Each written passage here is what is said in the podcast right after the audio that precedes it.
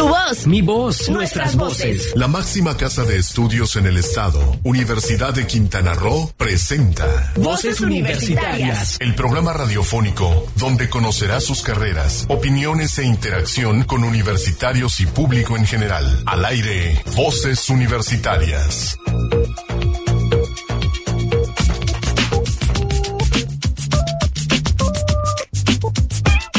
tardes. Son las cuatro con dos minutos. Estamos listos para eh, transmitir Voces Universitarias Radio, el programa de vinculación de la Universidad de Quintana Roo con la sociedad quintanarroense con enlace con usted que nos escucha. Muchísimas gracias, le agradecemos. Tenemos un programa interesante, un programa dedicado al Día Mundial de la Salud Sexual. Tenemos enlaces telefónicos, tenemos entrevistas aquí en vivo, tenemos nuestras cápsulas informativas como cada semana. Así es que no se separe de nosotros, déjenos eh, este, permanecer con usted hasta usted, donde usted quiera, donde usted nos está escuchando. Si usted nos quiere comunicar con nosotros, ya saben, teléfono de cabina el 87 209 48. Si nos quiere mandar un WhatsApp al 987 103 36 79 o si quiere usted a través de la página de Facebook de Sol Estéreo, ya se encuentra ahí Sol 89 FM y también estamos a través de Voces Universitarias Radio, las dos páginas de Facebook estamos transmitiendo ya. Le agradecemos muchísimo su presencia y vamos a empezar este programa con eh, una, un enlace telefónico. Tenemos en la línea a la maestra Angelina Ya Torres. Eh, ella es la jefa del Departamento de Igualdad, Inclusión y Responsabilidad Social Universitaria de nuestro campus este, Chetumal, bueno, de nuestra, Universidad de Quintana Roo. Nos tenemos enlace desde Chetumal para platicar con ella precisamente de este Día Mundial de la Salud Sexual. Sucede, da la casualidad, que en días pasados, aquí en, la, en jueves y viernes de la semana pasada, estuvieron trabajando en un, precisamente, en un eh, taller para jóvenes de nuevo ingreso sobre el, precisamente esta situación de la salud sexual y reproductiva. Y bueno, tenemos en la línea entonces a la maestra Angelina. Maestra Angelina, ¿cómo está usted? A ver, tenemos un problema con el enlace, vamos ahí. La, la invitación, eh, pues, a tu, a tu programa, hola, hola. Programa, eh, que les escucha ya en, en, Cozumel, el hermoso Cozumel, y efectivamente ahí estuvimos la semana pasada la antes pasada, si no más me equivoco. Así es. Maestra Angelina, pues este, sucede, ¿cuál sería la importancia de esta, de este foro, este taller ahora con las, pues más que nada los derechos sexuales de los jóvenes? Es importante recalcarles, ¿no? Pero al decirles sus derechos, también estamos diciendo cuáles son sus, sus responsabilidades y cuáles serían, pues, las precauciones que deben de tomar, ¿no? Va todo junto. Así es, así es, Héctor. Fíjate que eh, nosotros tenemos toda una programación de actividades de manera anual. Eh, hemos apostado por trabajar este año con el estudiantado. Yo creo que eh, lo más importante es de que ellos vayan sensibilizándose parte de esa formación integral que la Universidad de Quintana Roo les proporciona, que también vaya muy, muy de la mano con esta sensibilización en derechos humanos, en igualdad de género, en los temas de violencia, porque eh, bien se sabe que si no podemos erradicar esa violencia, pues no vamos a poder llegar a la igualdad. Entonces, y, al revés, si no logramos esa igualdad, pues se va a seguir perpetuando también la, la violencia.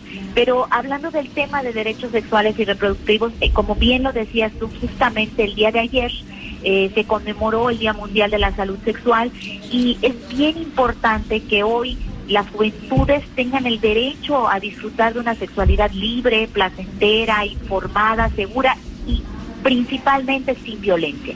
Entonces, este, estamos llevando a cabo eh, talleres, como bien dijiste, estuvimos en la unidad académica Cozumel, eh, estuvieron también ya en Playa del Carmen, en la unidad académica de Playa del Carmen y hoy iniciaron aquí en la unidad Chetumal, pronto estaremos también en Cancún. Pero esa es la finalidad, este, Héctor, de, definitivamente el llegar a las conciencias, conciencias informadas y que ellos entonces, a partir de esas conciencias informadas, puedan decidir sobre ellos, sobre lo que realmente desean y este y bueno, de manera informada.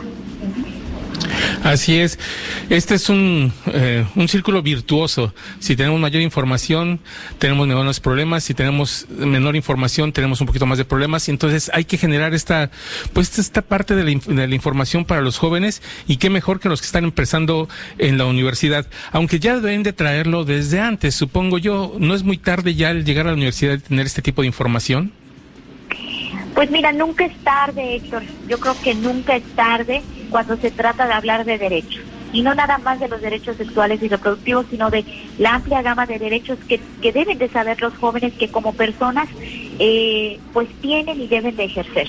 Eh, no es nunca tarde, yo creo que estamos iniciando buen tiempo, son alumnos de nuevo ingreso, eh, ellos tienen que saber que la Universidad de Quintana Roo está preocupada por ellos y trabajando para ellos.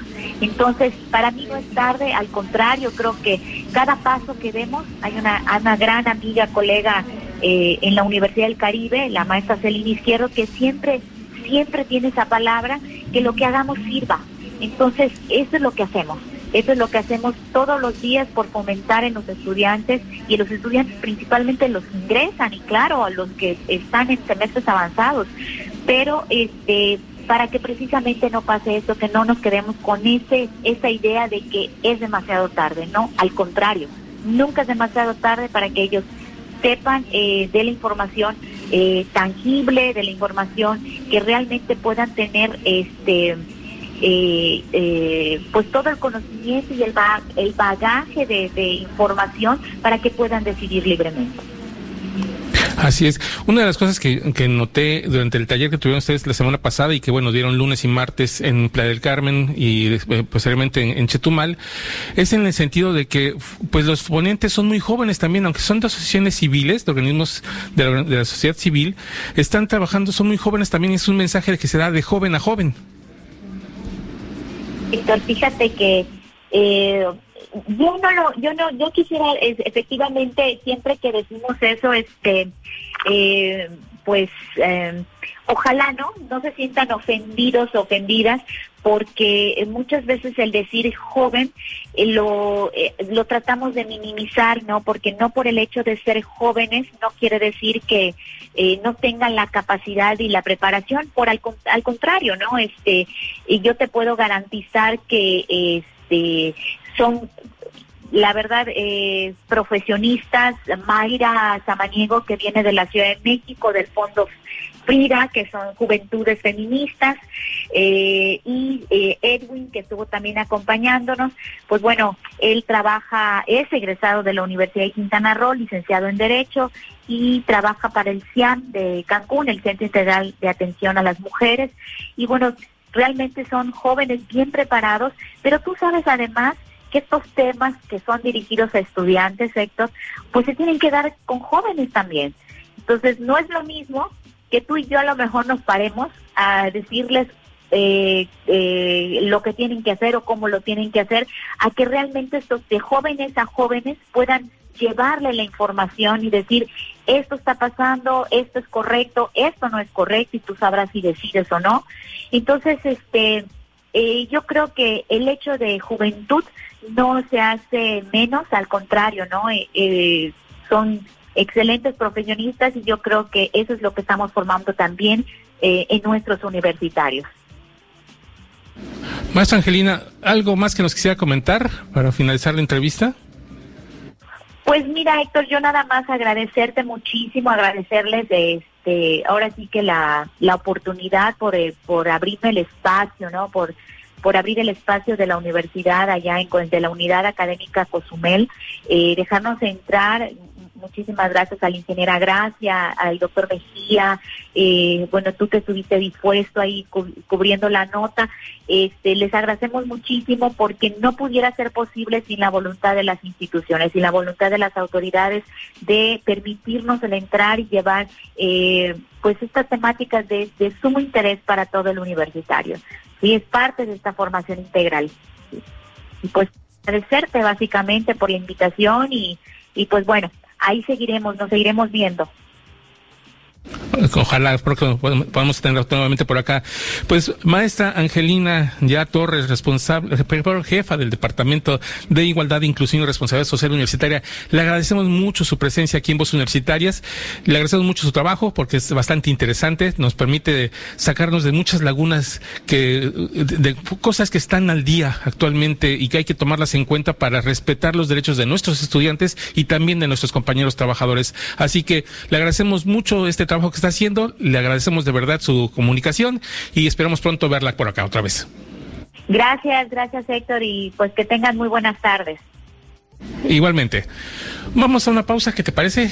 Vamos a una pausa, pero antes les recordamos nuestros números de, para ponerse en contacto con nosotros. En cabina tenemos el 87-209-48 y el WhatsApp 987-103-3679. Además, recuerden que nos pueden seguir por las páginas de Facebook de Sol Estéreo 899 FM y Voces Universitarias Radio. Así es. Regresamos.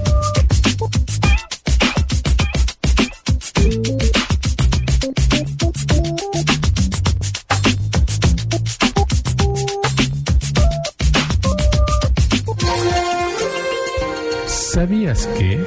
Desde el 2010, la Asociación Mundial para la Salud Sexual estableció el 4 de septiembre como el Día Mundial de la Salud Sexual. En este día participan alrededor de 35 países con actividades en escuelas, hospitales, universidades y redes sociales. La definición de salud sexual establece que el bienestar físico, emocional, mental y social en relación con la sexualidad, yendo más allá de únicamente las disfunciones o enfermedades. No te despegues. En un momento estamos de vuelta en Voces Universitarias Radio.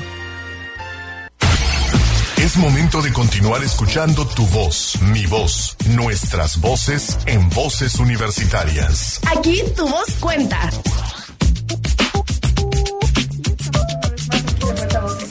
Radio. Héctor, ahora tenemos el placer de que alguien nos acompañe. ¿Me lo presentas? Claro que sí, estamos aquí ya en vivo en el estudio, en enlace, y estamos con personal de la CONAMP, con Itzel Aisra Cárdenas, quien nos va a presentar estas situaciones sobre el onceavo Festival de Aves. Es algo bastante interesante porque es un evento que cada vez está creciendo más, que está siendo cada vez más, más popular. Recuerdo que de repente sí los primeros cuatro o cinco pasaron pues muy este, localmente, pero a partir del séptimo creo que fue el, boom de este, de este festival de aves. Y se ha hecho muy popular a nivel nacional, vienen personas de muchas partes, hemos estado pues dentro de todo para informarnos y encontramos que personas de, Canadá, de, Estados Unidos, vienen aquí para ver, hacer observación de aves, para tomar los talleres. Y bueno, qué gusto que puedas tener con nosotros y que nos puedas este, informar de esto y podamos informar a la comunidad. Pues sí, muchas gracias por la invitación a este espacio universitario. Y sí, efectivamente y afortunadamente el Festival de las Aves ha crecido año con año. Esta ya es la onceava edición y la verdad también estamos muy contentos de que en esta ocasión la, la UCRO sea, sea uno de los miembros del comité organizador del Festival de las Aves. Esto será el, eh, para octubre, ¿no? Para octubre, 11, 12 y 13 de octubre. ¿Qué habrá en, estos, en estos? Pues tenemos ya la fórmula, que son conferencias, recorridos de observación de aves eh, y eh, una feria ambiental. Eh, para las conferencias creo que es muy importante mencionar que viene Bárbara McKinnon, que es la autora de la, de la guía Sala Pajarear, que es básicamente la Biblia de, los, observadores de aves aquí en Yucatán. Y ella viene con un tema también muy, muy especial porque eh, es muy probable que tengamos una nueva subespecie endémica para Cozumel, que es el chipe manglero cozumeleño. Ellos estuvieron haciendo una investigación a lo largo del año y vienen a presentarnos sus resultados tanto de origen eh, genético como morfológico, cantos y la comparación entre las otras dos subespecies. Y bueno, esto es lo que nos vienen a presentar. Bastante interesante, o sea, tener más subespecies todavía y especies subespecies de diferentes este, formas vivientes aquí en Cozumel, endémicas de nuestra isla, lo que habla de la grandeza y la riqueza de nuestra isla. Exacto. Y también otra muy interesante es, eh, es una doctora, ella es Gil Depe, ella es... Em, eh, directora de la iniciativa para la migración, eh, iniciativa de aves migratorias de la sociedad Audubon. Eh, ella viene desde Washington y justo viene a hablarnos también de los. Ella tiene una investigación de más o menos 20 años estudiando las aves migratorias que cruzan el Golfo de México y ha encontrado muchos misterios alrededor de, esta, de este fenómeno y viene a contarnos justo cuáles son las cosas que ha encontrado en esta investigación de 20 años. Y bueno, qué bueno que se pueda. ¿Y esto dónde se va a conocer? ¿Va a ser, ¿Dónde van a ser las conferencias? Las conferencias son en el Planetario de Cozumel. Ese es el primer día, en el acto de inauguración, que es el viernes 11. Y luego para el viernes 12 tenemos la pajareada en la UCRO, muy temprano, a las 6 de la mañana. Y, ahí cabe resaltar que, eh, bueno, esto es eh, resultado de un monitoreo que hemos hecho desde más o menos febrero, marzo, y nos hemos dado cuenta que en la UCRO hay un montón de especies que no vemos normalmente en otros sitios. Como todavía es un reducto de selva, vemos muchas especies justo selváticas, muchos chipes, por ejemplo, también vemos algo que es muy, muy interesante y muy importante, es una población estable de eh, paloma corona blanca, que es una especie que eh, de las islas del Caribe solo la podemos ver aquí en Cozumel. Entonces eso también es, es un dato muy importante y muy interesante y, de gran valor para la universidad. Eh, bueno, esa es, esa es la, la, pajareada del sábado y por la tarde tenemos una feria ambiental en el Parque Quintana Roo. Para eso estamos preparando talleres ambientales, eh, también tenemos danza, va a venir, nos acompañará Brígida Pulido, que es una cuenta cuentos, también vienen unas chicas para, para exponer su música, que son de Carrillo Puerto. Entonces, ese también va a estar muy interesante y va, es como la parte alegre y muy divertida del festival. Quien no ha escuchado a, Brigitte, pues no saben de lo que se ha perdido. Es una cantacuentos. Es muy interesante. Haya estado también con presencia en toda la, la península es muy interesante y, y, es aquí de Cozumel, aquí la tenemos, así que también hay que aprovechar para verla. Exacto, es un talento cozumeleño. Y el cierre es el 13 de octubre, eh, este ya es nuestra tradicional pajareada en el Country Club eh, y con un desayuno de clausura. Y esa es como la parte, ahí es donde todos convivimos, nos relajamos, ya terminó el festival y, también es un sitio muy importante porque eh, las aves básicamente algo tiene el Country Club que las encanta y es muy fácil observar aves en este sitio. Espacios también muy amplios donde se pueden eh, unas fotografías, por cierto, preciosas. Y tienen, ven, si conocen a Benny Campos, que está por ahí siempre, es también un fotógrafo extraordinario y tiene muchísimas fotografías de aves que están ahí precisamente en el Country Club, que es muy interesante esta, esta, estas fotografías y lo que se puede ver ahí. Así que es muy amplio el programa porque no solamente es, los, los, aves, sino también la cultura, lo que hay alrededor. ¿Tendrán algún costo o son abiertas a toda la comunidad? La mayoría de las actividades del Festival de las Aves son gratuitas, sin embargo tenemos un costo de recuperación para las salidas de observación de aves, que son básicamente la del sábado en la UCRO y la del eh, domingo en el Country Club. Todo lo demás es gratuito. Ok. ¿La comunidad se puede acercar para conocer un poquito más o dónde podemos encontrar más información? ¿Una página de internet o no sé, Facebook, como están ahora de moda? Ajá. Tenemos, bueno, está, toda la información está a través de la página de Facebook del Cosumel Building Club. También pueden comunicarse al 872-4689 con el 987 antes, y ahora ya en la nueva marcación. Esas son el teléfono de las oficinas de la CONANP, ahí también les podemos dar toda la información. Eh, y eh, bueno, están, va a haber carteles, eh, etcétera. Ya lo tenemos aquí, el cartel de hecho ya ha estado pasando, si ustedes nos ven a través del Facebook, estamos pasando también algunas fotografías tanto de la Fundación de Parques y Museos, de las observaciones que se han hecho anteriormente, como de la CONAMP, y algunas otras de este, la Asociación Audiovión que está eh, presente también en este, como parte de este, esta organización de este evento importantísimo que cada año crece y crece y esperemos que siga así porque eso habla también de que la salud de nuestras aves está bien en Cozumel.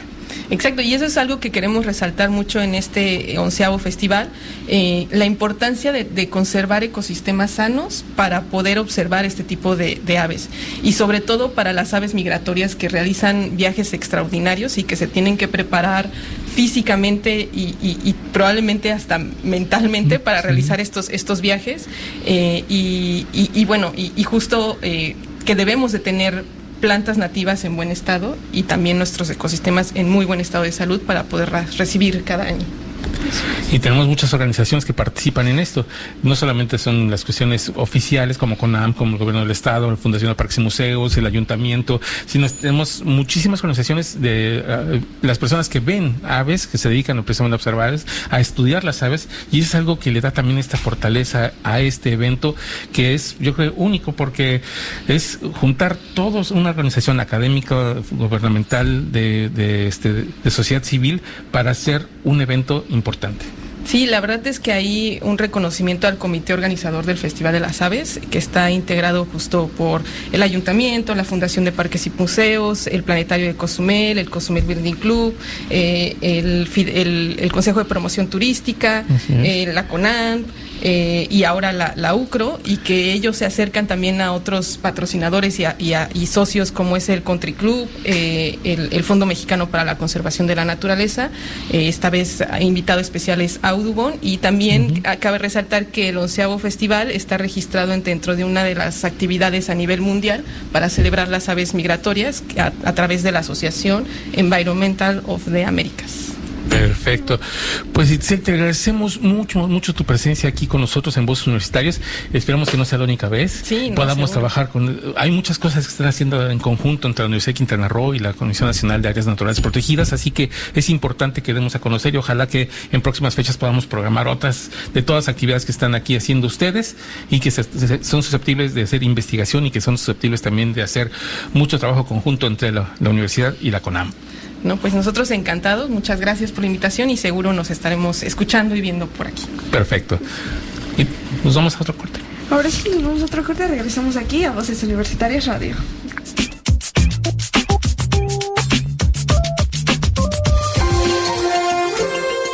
¿Sabías que...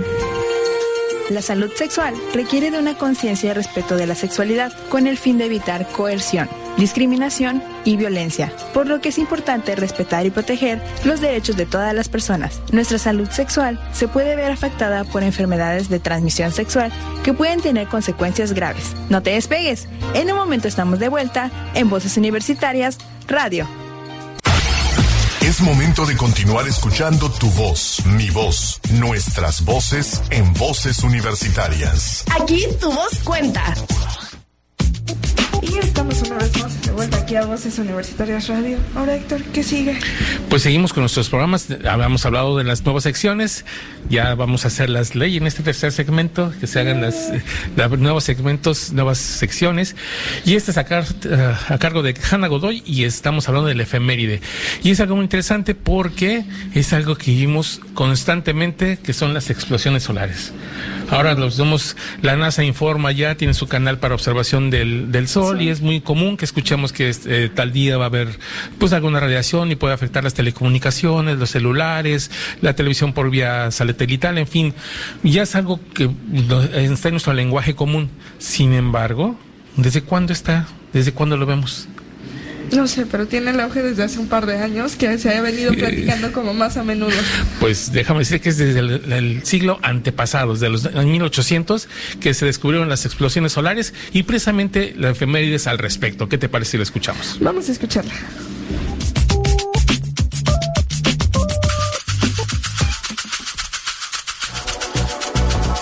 El 1 de septiembre de 1859, hace 160 años, se descubrieron las erupciones solares.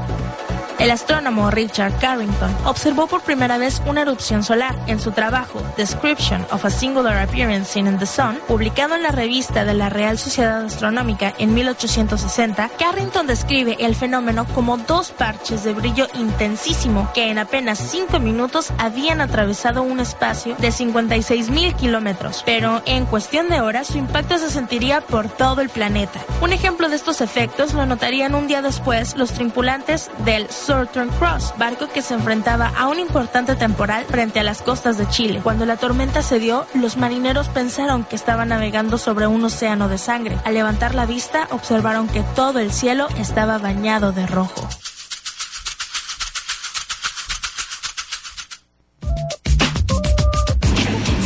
¿Cómo ve? 160 años de que las primeras explosiones solares se descubrieron, se vieron, y ahora que lo vemos tan común, de hecho hay un canal de la NASA, si ustedes tienen oportunidad de entrar a la NASA, pueden poner ahí las explosiones solares y van a encontrar que hay un video constante de las explosiones y cuánto va a tardar en llegar a, hasta nuestro planeta, los, los efectos de estas, de estas este, explosiones solares. Así que, tormentas solares también se les llama no solamente explosiones, sino tormentas solares. Así que es interesante, 160 años este primero de septiembre se cumplieron de este evento, así que interesante. Interesantísimo.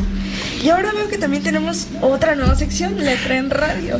Así, Letras en Radio, que es a, cargo de Kyoko Castañeda, que esta vez nos, la semana pasada nos presentó el panorama en general, porque es lo que quería tratar en esta, en esta sección, y ahora nos trae a Jaime Sabines, un escritor mexicano, nacido en Chiapas, y que es una de las principales plumas que de nuestro... Digo plumas porque déjame decirte que él no escribía en, máquina de escribir, ni obviamente en computadora. Entonces, él se dedicaba todo a, manuscrito. Así que él sí era una, una pluma mexicana muy interesante, sobre todo de la poesía. Así que, ¿qué te parece? Escuchamos esta cápsula de Kiko Castañeda, Letras en Radio, sobre Jaime Sabines. Vamos a escucharla.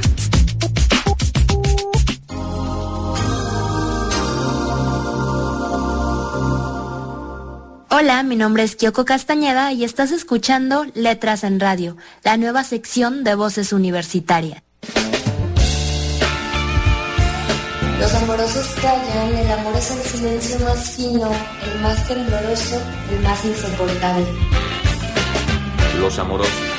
Estas son palabras del poeta Jaime Sabines, oriundo de Tuxtla Gutiérrez, Chiapas, quien es considerado como uno de los poetas más influyentes de la literatura mexicana del siglo XX. Sabines estudió en Tuxtla Ciencias y Artes. Sin embargo, se trasladó a la Ciudad de México para estudiar medicina en la UNAM. Tres años más tarde se dio cuenta de que este no era su camino, cambiándose hacia la Facultad de Filosofía y Letras para estudiar lengua y literatura española. Así comenzó una vida dedicada a la literatura. En 1950 el autor publicó su primer libro de poesía oral Después le seguiría La Señal en 1951, Adán y Eva en 1952, Taratumba y por último, Diario, Semanario y Poemas en Prosa en 1961. Todos estos consagrando al autor, pues su poesía no solo hablaba del amor, sino de la fragilidad humana como la muerte o la soledad. Por ello, tuvo gran aceptación tanto de los grandes literatos de la época como del pueblo mexicano. Sin embargo, no les hablaré de la eminencia que fue Jaime Sabines, sino de él como ser humano, quién fue y cuál fue su situación amorosa con quien fuera su esposa, Chepita. Historia que se encuentra narrada en el libro Los Amorosos, Cartas a Chepita. Este libro tiene narración epistolar, es decir, a través de cartas, en donde se muestra la relación a distancia que vivieron ambos durante varios años. Si bien es difícil creer en las relaciones a distancia, Sabines y Chepita nos hacen ver que aunque es complicado, cuando realmente se quiere, se puede. Ellos se conocieron desde muy pequeños en Tuxtla, sin embargo, ella pensaba que él era un niño odioso y él pensaba a su vez que ella era una niña entrometida. No fue hasta muchos años después, en la preparatoria, cuando comenzaron una relación que solo duraría unos meses. Después, en su época universitaria, mantuvieron una relación, pero la vida parecía que los quería mantener distanciados, ya sea por los exámenes, por enfermedades o porque Jaime estaba en Tuxtla o viceversa, por lo que las cartas eran su manera de mantener su relación. El libro comienza con la primera carta escrita por Jaime Chepito. En esta le cuenta lo que vive en la Ciudad de México, de sus clases y de lo mucho que le extraña, aunque haya pasado poco desde la última vez que la vio. Conforme avanzan las cartas se puede ver la desesperación de cuando Chepita no le escribía e incluso los reclamos que le hacía ya que él pensaba que ella lo estaba olvidando o cambiando. En cada una de las cartas, Jaime deja ver quién era como poeta y la frustración que sentía cuando estaba escribiendo oral. Entre las páginas podemos encontrar frases como la siguiente. Te quiero, sí, te quiero. Pero a medida de que te quiero se me van haciendo innecesarias las palabras. Tengo que saber que no es indispensable el decírtelo. ¿Comprendes? Si tú no fueras tú, no diría esto. Podría salirme con que no te quiero, con que no te comprendo, con que no soy tuyo, pero tú tienes que ser tú, diferente, exclusiva, única. Este es un libro en el que no solo nos podemos adentrar a la poesía, sino a conocer más a fondo a un escritor y leer que sus problemas amorosos se podían solucionar a través de cartas, en una época donde no existía Facebook o WhatsApp. Algo muy curioso en el libro es que nunca sabremos de la respuesta de Chepita a estas cartas, lo que vuelve la historia aún más interesante, pues te quedas con la pregunta, ¿qué era lo que contestaba Chepita al leer a Jaime Sabines? Con información de Fundación UNAM y Cultura UNAM, para Voces Universitarias se despide de ustedes Yoko Castañeda. Los espero la próxima semana con más de Letras en Radio. La muerte les fermenta detrás de los ojos y ellos caminan, lloran hasta la madrugada en que trenes y gallos se despiden dolorosamente. Ahora estamos escuchando la voz de Jaime Sabines. Él, si ustedes quisieran escuchar su voz, la voz de, este escritor mexicano, en eh, Descarga Cultura UNAM, se llama, la, la página. Ahí van a poder encontrar a Jaime Sabines y a muchos más, muchos escritores más mexicanos. Y lo importante de este libro es, eh, o de los libros de, Jaime Sabines, son muchos, es eh, que ustedes van a poder encontrar poesía. ¿Por qué es importante leer poesía? Bueno, porque nos permite conocer mucho de los sentimientos y sobre todo son obras cortas, son obras que te permiten empezar a adentrarte en la lectura. Es una parte también importante empezar por ahí, por lo fácil, por lo que todo el mundo puede entender, porque son sentimientos donde todo el mundo tenemos, como decías tú, a flor de piel los sentimientos, entonces puedes entenderlos muy fácilmente. Entonces, totalmente recomendable nuestro autor de esta semana, Jaime Sabines. Los amorosos son los que abandonan. Creo que lo habíamos son los que desde que vino el doctor Mejía a estar con nosotros. Chicos, lean. No saben lo que se pueden encontrar. Así es, muchas cosas. Y bueno, eh, este, no solamente leer lo académico, y para encontrar el otro, el gusto a la lectura en general, esta es una buena opción. Esta es una puerta de, de entrada a la lectura muy interesante, mexicano y sobre todo muy actual. Él murió por el año 2000, aparte se dedicaba a la política, fue político en su tierra, en Chiapas, pero bueno, esos son eh, parte del viejo régimen como se, se establecía. Pero ahora es importante destacar sus letras y sobre todo cómo eh, en ese sentido humano de simplemente escribirle a su esposa todos los días. Mm, cuando desde que eran novios, se conocieron a los 19 años y poco a poco después cuando se casaron, se siguieron escribiendo todo el tiempo. Y eso habla de un amor incondicional, una formar parte de tu vida en todos los elementos y todo, toda su escritura. Hay un detalle también importante. Es en aquella época pues no existía el Facebook, no existía el WhatsApp, así que el, nuestro principal medio de comunicación era la carta. Y en aquel entonces pues se daba eso. Hay grandes este, autores epistoleros que podemos encontrar. Ayer leía precisamente una nota en donde el Che Guevara dejó muchísimas cartas.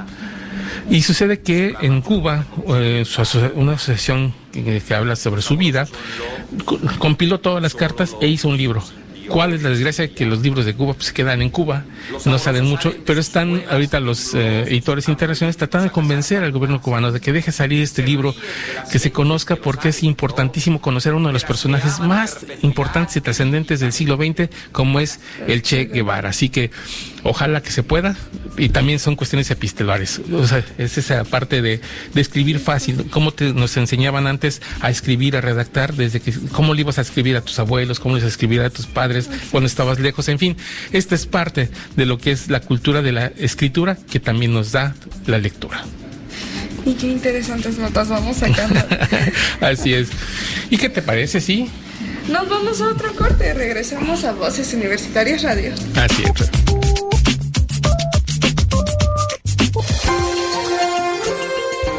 ¿Sabías que?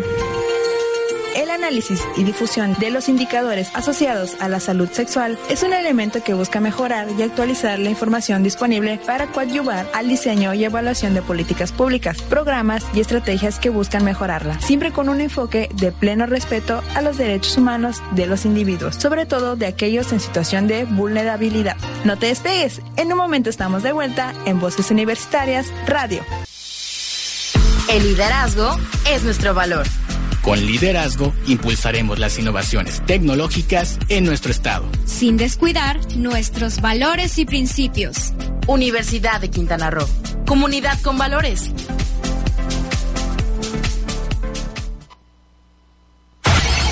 Es momento de continuar escuchando tu voz, mi voz, nuestras voces en voces universitarias. Aquí tu voz cuenta. Vez más de vuelta aquí con mi parte favorita del programa. Así es, nuestro segmento dedicado a la ciencia.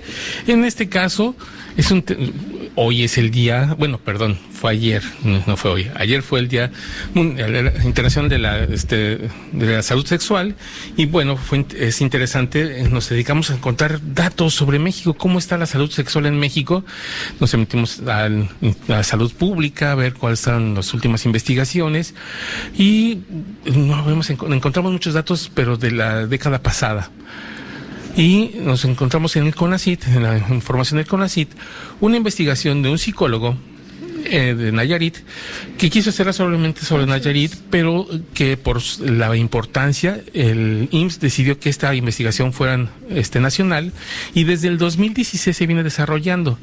Es una página web ya completa donde hay datos al respecto, todos los estados. Ya actualmente se han encuestado, faltan nada más los estados de la península por terminar por este, la, encuesta. Y casi todo el país está encuestado de cómo es la sexualidad del mexicano qué comportamiento sexual tiene el, mexicano.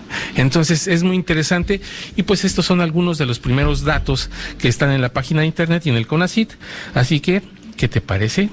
Sí, vamos a escucharla. Perfecto, tú ya te la sabes porque te lo hiciste. Así es, pero vamos a compartirla con todos los demás.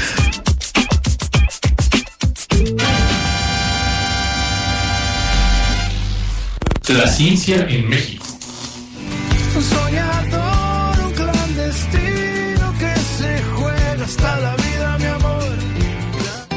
Sergio Rodríguez Bonilla, psicólogo del Instituto Mexicano del Seguro Social en Nayarit, realiza desde 2016 una investigación para conocer de manera objetiva las prácticas y preferencias sexuales de los mexicanos y así ayudar en la atención de problemas como embarazos en adolescentes que derivan en deserción escolar, además de que en este proyecto pretende coadyuvar a prevenir la violencia, riesgos para la salud y mejorar las terapias psicológicas. El investigador comentó que su trabajo se planificó para concluir en 2021 y tiene como objetivo general conocer detalles de las prácticas sexuales en las diversas regiones de México, a partir de una encuesta disponible en Internet. La muestra de esta investigación es de 20.000 personas, porque busca superar lo que fue el informe de Kinsey que realizó su autor Alfred Kinsey en 15 años con 18.000 personas, entre 1948 y 1953, y que tuvo como finalidad dar a conocer algunos comportamientos humanos que eran vistos como aberrantes. Tal es el caso de la masturbación o el deseo sexual.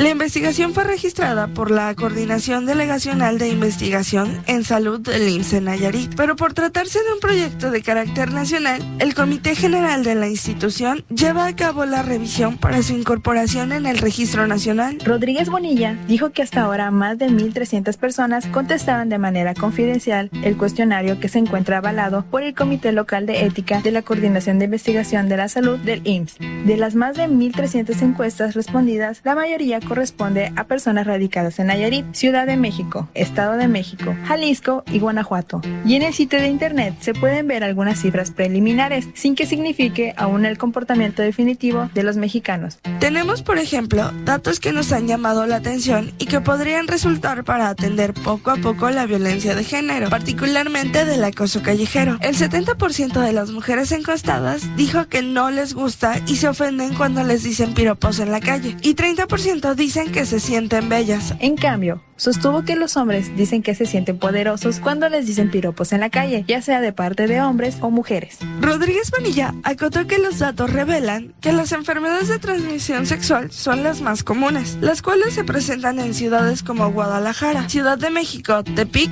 y Monterrey. Además subrayó que en esas mismas zonas los hombres respondieron que rechazan el uso de condón porque disminuye el placer o porque desean tener hijos. En el país podemos prevenir enfermedades de transmisión sexual o reeducar a nuestra población en ciertas prácticas que conllevan riesgos. Y esto no es para juzgar o enjuiciar, sino para prevenir, porque vivimos en un país que cura y que no previene. El psicólogo declaró que mantendrá una serie de conferencias sobre esta investigación llamada Pandora Box en universidades públicas y privadas de México. Con información de CONACYT para Voces Universitarias Radio, Silsa Jaimes. Y Cristina Cumul.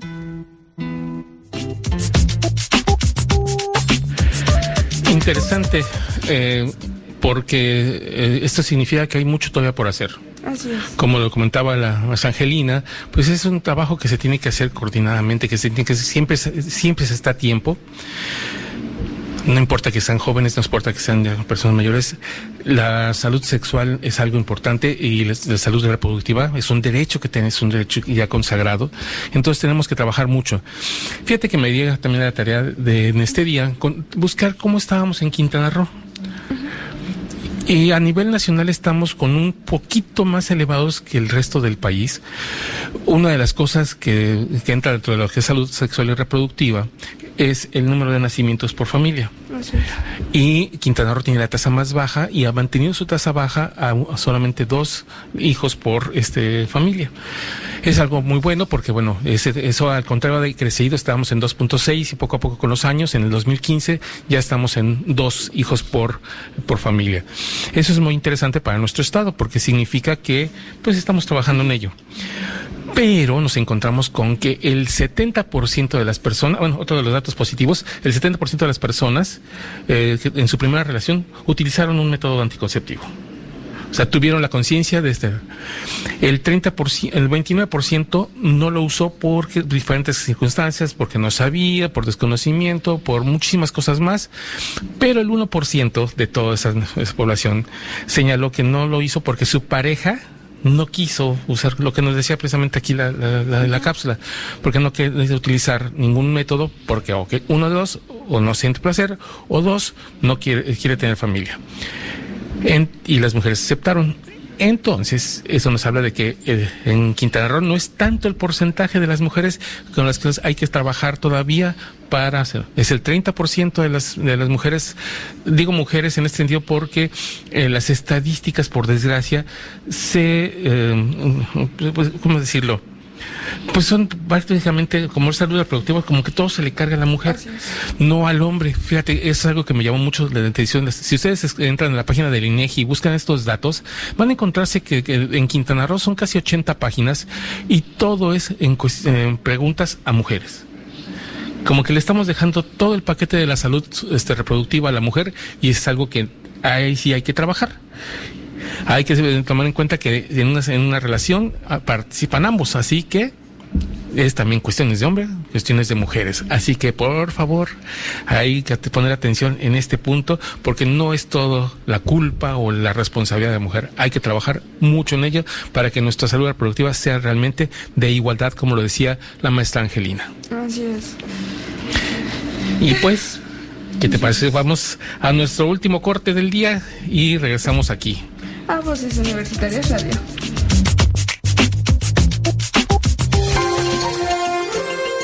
¿Sabías que...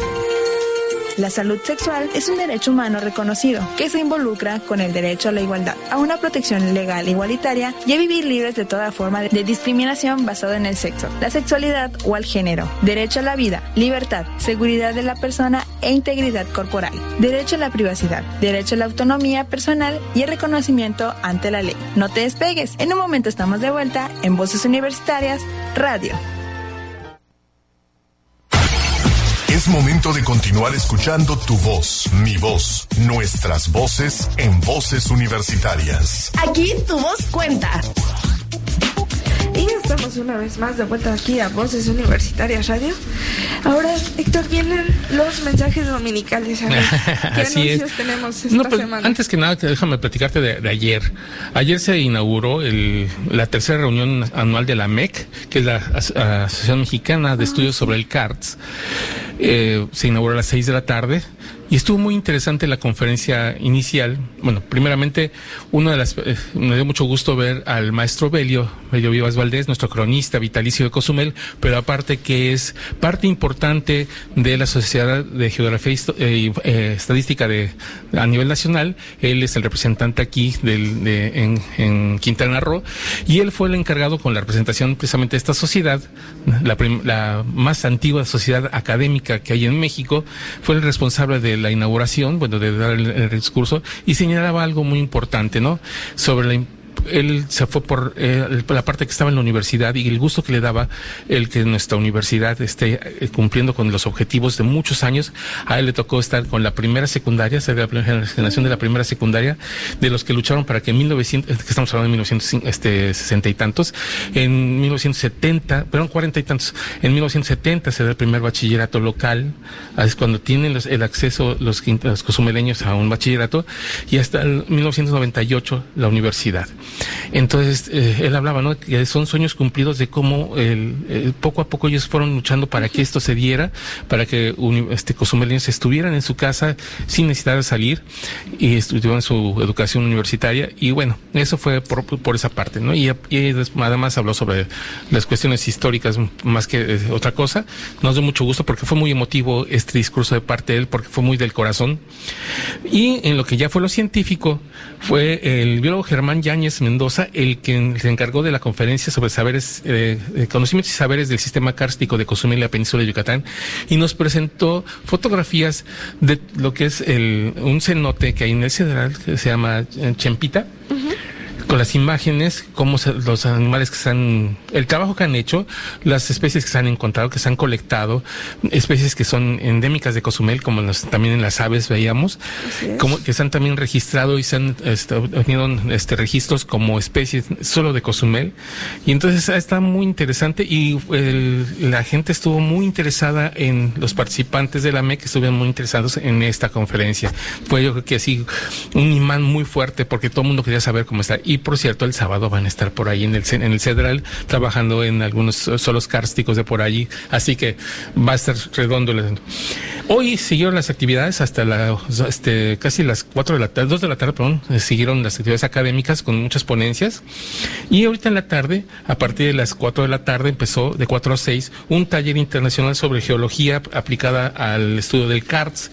Ese va a ser la tarde de hoy, desde las 4 de la tarde hasta las 8 de la noche, perdón, y mañana también de las 4 de la tarde a las 8 de la noche. Esto ya se está desarrollando y bastante interesante todo lo que se está dando. Pero no es el único evento que tuvimos. Eso fue ya parte informativa, como la nota informativa del, del evento de ayer. Pero. Yo tengo un dato del, del, evento de ayer.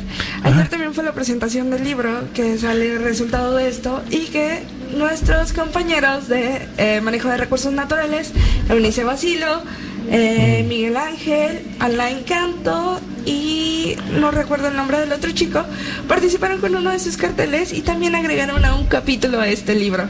Así es, sobre cuestiones.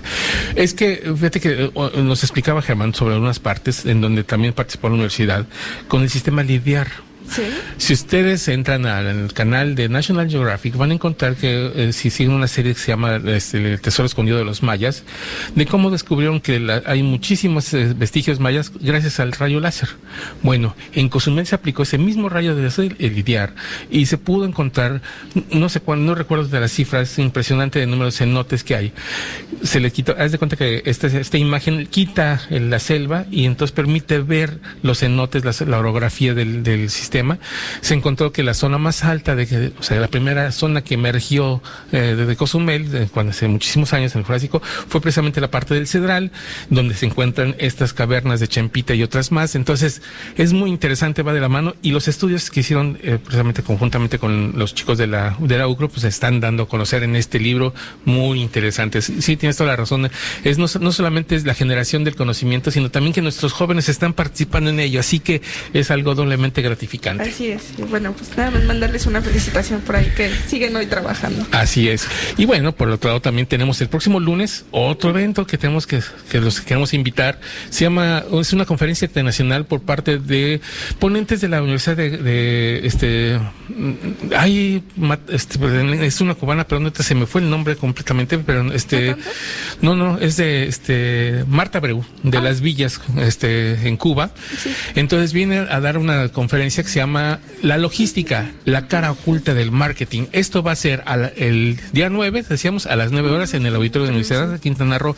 Y tenemos un mundo de actividades en septiembre, del 17 al 20 tenemos taller internacional de, recursos psicopedagógicos para la enseñanza del inglés, tenemos el taller internacional de técnicas básicas de investigación, tenemos el taller de modelo de desempeño transparente, tenemos el Día Mundial del Turismo a final de y el 30, 1 y 2 de octubre tenemos el Congreso Internacional de Investigación Educativa y Lingüística Aplicada, el CIELA, que va a ser en el, en el, centro, de en el centro de Convenciones de Cozumel.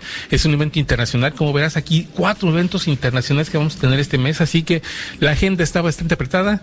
De las, este, del taller internacional les platicamos la próxima semana porque sí queremos traer aquí a los docentes que están a cargo de esta este taller para que pues, puedan explicarnos todo. Así que la, para la próxima semana queda pendiente esta información, pero estén pendientes de la página de la Universidad de Quintana Roo, www.ugro.mx, donde están todas las actividades que se van a desempeñar tanto en el campus Cozumel, Playa del Carmen, Cancún y en nuestro campo principal de Chetumal. Así es, se ve que vamos a tener una temporada bastante agitada.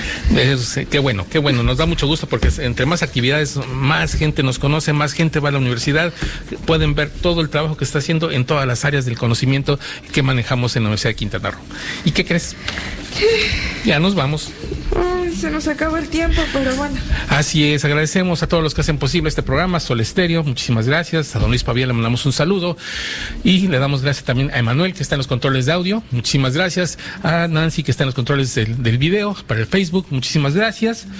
A quienes hicieron la voz en off, a ti, Silsa. Cristina Comul, Hanna Godoy y Kyoko Castañeda. Así es, y también le damos gracias a usted que nos escucha, que nos tiene paciencia para estar con nosotros y escuchar todo lo que hacemos en la Universidad de Quintana Roo. Agradecemos muchísimo y lo esperamos la próxima semana. Nos vemos la próxima semana, pero mientras no se quedan sin voces universitarias radio, nos pueden seguir por nuestras plataformas de streaming como Spotify, Apple Podcast y tenemos también el Google Podcast y algunas otras ahí, diferentes plataformas de streaming por donde nos pueden seguir escuchando. Así es. Y nos escuchamos la próxima semana aquí en Voces Universitarias Radio.